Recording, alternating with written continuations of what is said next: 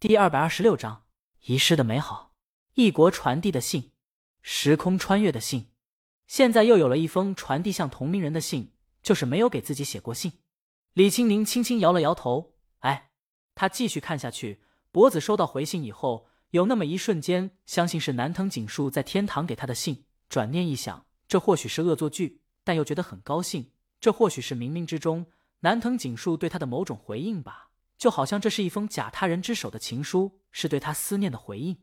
脖子又写信，还送去了感冒药。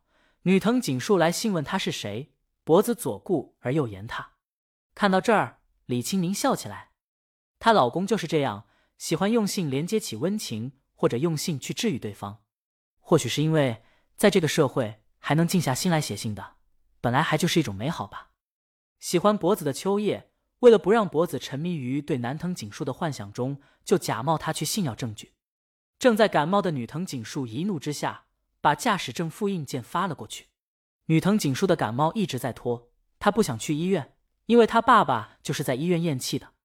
他家的老房子也年久失修，远离市区。他妈妈想要换个房子，离医院近点，但他爷爷不同意。这一切都是因为女藤景树父亲的死亡，亲人们看似都放下了。但妈妈一句“反正大家都不记得死人的事”，让人明白有些东西放下并不容易。脖子这边终于知道的南藤景树和女藤景树同名同姓，同时对秋叶替他写信，让女藤景树证明自己，惹怒了女藤景树的方式哭了。李清明撇下嘴，他觉得秋叶是故意的。如果江阳，呸，呸呸！李清明唾弃自己，怎么能这么想呢？就是有那么一个念头。也不行，呸！他怕丧气话没吐干净，又呸一口。但也不用死亡，爱是彼此之间情不自禁的想要创建联系。他还记得那个大雪分别后，他回家过年，时常躺在沙发上看手机。每当看到手机上的天气预报显示京都的温度或下雪或雾霾或大风时，他就在想，在大雪中，江阳从图书馆出来，在风中的艰难前进。冻得脸通红的样子，天气是不经意间翻到他学校的社区下也是，尤其在有人拍下他的照片，在社区上问学弟学长在哪个系时，他警觉又欢喜。对于喜欢的人而言，哪怕是间接的得到了喜欢人的消息，都会很高兴，何况对于思念的死者了。但凡有一点记忆或者死者遗失的美好，让思念他的人捡起来，都是很大的慰藉。女藤锦树的信对脖子就是如此。哪怕女藤井树没有提到南藤井树一个字，但名字就是情书。秋叶让对方的自证打破了脖子的幻想，但他还是为了这个名字，为了这几封信，还为了南藤井树曾生活过的地方，去了女藤井树的家乡。他们去了南藤井树家，又去了女藤井树的家。女藤井树让他妈骗到医院去了，所以他们没见到女藤井树。脖子在门前写了信，向女藤井树道歉，并告诉他。他说的藤井树是他以前的男朋友，但没有说南藤井树已死。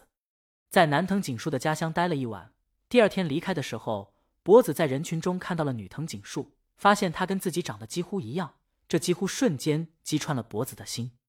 在表白的时候，南藤井树曾说对他一见钟情，博子曾那么的深信不疑。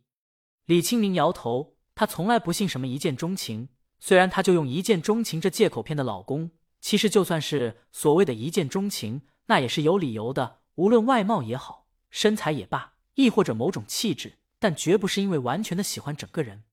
他在校园见到江阳，就觉得哎，这怎么回事？还能听歌？这歌好听。这随身听要走了怎么办？要个联系方式吧。可一个女孩子找一个男孩子要手机号，能在他张口就来的借口中，唯有一见钟情了。总不能让他从书包里掏出几本书，说我见你骨骼惊奇，想来是万中无一的练武奇才吧？但是吧，李青宁手托腮，想起刚认识江阳时的时光，他觉得不论什么借口，总会喜欢上的。就像他从江阳心里听来的，有的人说不清哪里好，但就是谁都替代不了。在最开始的那一秒，有些事早已经注定要到老。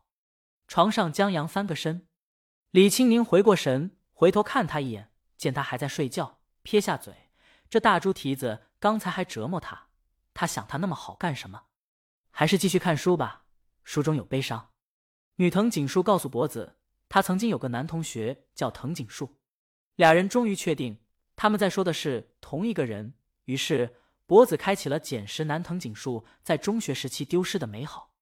起初他还纠结于未婚夫和女藤井树的关系，男藤井树是不是曾经喜欢过女藤井树，还想他们名字一样，是不是曾经发生过一些浪漫的回忆。但伴着性的不断交流，女藤井树回忆起更多男藤井树的细节，包括男藤井树经常借一些冷门的书。只为在结束卡上写下藤井树的名字，女藤井树还为博子拍下了他们曾经中学的照片。也就是在这儿，他得知学校的学生们在玩一款寻找藤井树的游戏，就是寻找那些无人看的书籍的借书卡上藤井树的名字，认为这是某个喜欢藤井树的男生写下的，为学校留下一个恋爱传奇。但，他写的真的是他的名字吗？博子问。或许名字就是情书呢？博子早看出来。男藤井树是喜欢女藤井树的，不然一个英语考二十七分的人，怎么可能在发错试卷交换后，在昏暗的校园中恍然大悟是 broken 不是 be r i c k e d 也就在这时，女藤井树从老师口中知道了男藤井树死去的消息。真的是，就在这一瞬间，李清明觉得太刀了，努力的回想起一个人，想起了他的点点滴滴。忽然告诉你，他死了，那种感觉。就像舒展翅膀的蜻蜓被冰冻在雪里，一切戛然而止，又意难平。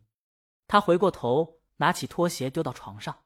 这个男人怎么净写一些这么悲伤的故事？好不容易广告不刀了，书又刀起来。嗯，江阳醒过来，他轻松的睁开眼，怎么了？李青宁回到被窝，后来怎么样了？这本书到这儿也戛然而止了，后面江阳还没写。江阳略微清醒后。明白他在说什么了。后来啊，